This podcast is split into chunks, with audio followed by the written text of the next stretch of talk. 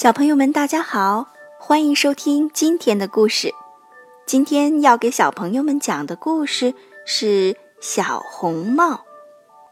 今天这个故事也要特别送给张龙月小朋友。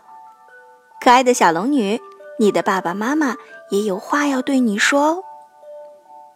月月，爸爸妈妈愿你像颗种子，勇敢地冲破泥沙。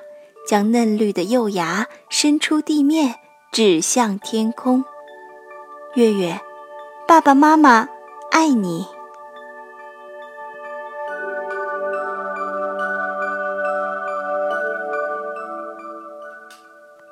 好啦，接下来就一起来听今天的小红帽的故事吧。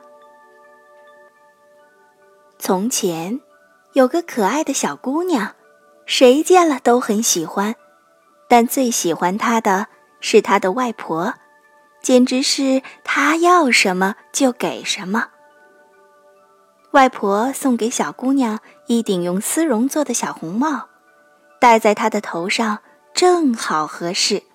从此，小姑娘再也不愿意戴任何别的帽子，于是大家便叫她小红帽。一天，妈妈对小红帽说：“来，小红帽，这里有一块蛋糕和一瓶葡萄酒，快给外婆送去。外婆生病了，身子很虚弱，吃了这些就会好的。趁着现在天还没有黑，赶紧动身吧。在路上要好好走，不要跑，也不要离开大路，否则你会摔跤的，那样外婆就什么也吃不上了。”到外婆家的时候，别忘了说早上好，也不要一进屋就东瞅西瞧。我会小心的。小红帽对妈妈说，并且还和妈妈拉手做保证。外婆住在村子外面的森林里，离小红帽家有很长的一段路。小红帽刚走进森林，就碰到了一条狼。小红帽不知道狼是坏家伙，所以一点儿也不怕它。狼说：“你好，小红帽。”谢谢你，狼先生。小红帽，这么早要去哪里呀？我要到外婆家去。你的围裙下面有什么呀？蛋糕和葡萄酒。昨天我们家烤了一些蛋糕，可怜的外婆生病了，要吃了一些好东西才能恢复过来。你外婆住在哪里呀，小红帽？进了林子还有一条路呢，她的房子就在三棵橡树下，低处围的。核桃树篱笆，你一定知道的。小红帽说完，狼在心中盘算着：这小东西细皮嫩肉的，味道肯定比那老太婆要好。我要研究一下策略，让他俩都逃不出我的手心儿。于是他陪着小红帽走了一会儿。然后说：“小红帽，你看周围这些花多美呀，干嘛不回头看一看呢？还有这些小鸟儿，它们唱的多动听呀，你大概根本没有听到吧？林子里的一切多美好啊，而你却只管往前走，就像是去上学一样。”小红帽。抬起头来，看到阳光在树林间来回跳荡，美丽的鲜花在四周开放，便想：也许我应该摘把鲜花给外婆，让她高兴高兴。现在天还早，我不会迟到的。他于是离开大路。走进林子里去采花，他每采一下花，总觉得前面还有更美丽的花朵，便又向前走去。结果一直走到了林子深处。就在此时，狼却直接跑到了外婆家，敲了敲门。是谁呀？是小红帽。狼回答：“我给你送蛋糕和葡萄酒来了，快开门呐！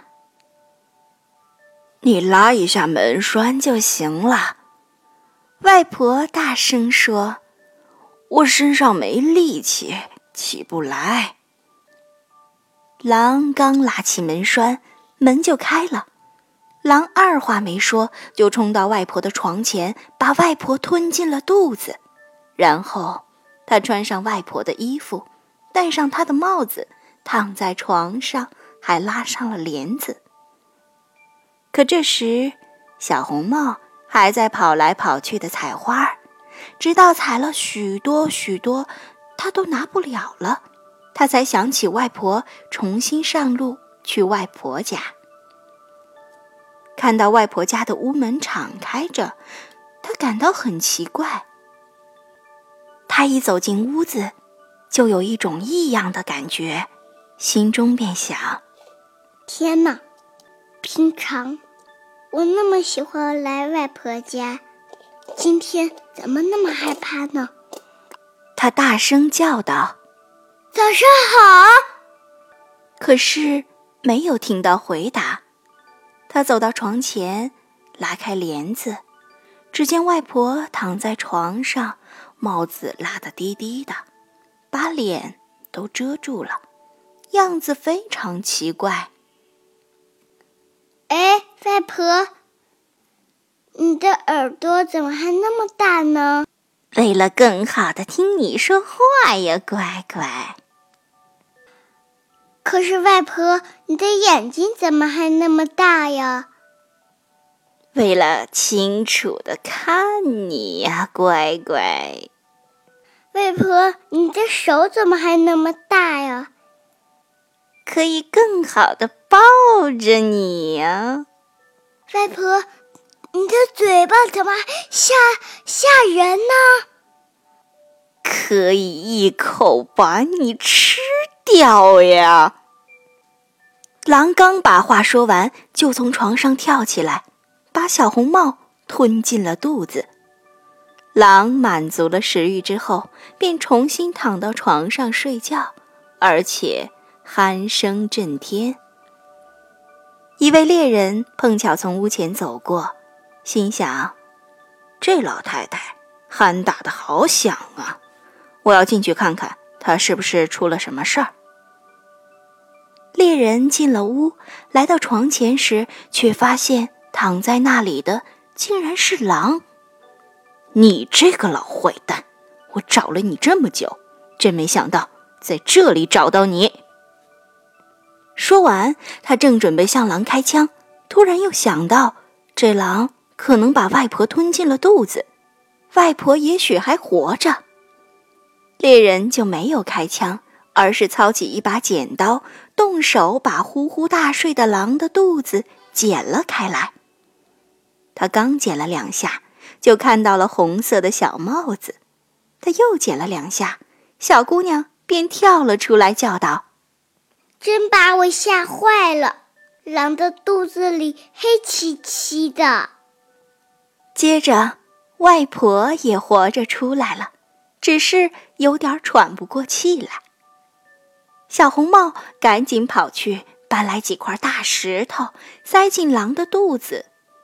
狼醒来之后想逃走，可是那些石头太重了，他刚站起来就跌倒在地。摔死了。三个人高兴极了，猎人剥下狼皮回家去了。外婆吃了小红帽带来的蛋糕和葡萄酒，精神好多了。而小红帽却在想：要是妈妈不允许，我一辈子也不独自离开大陆，跑进森林里了。好听吗？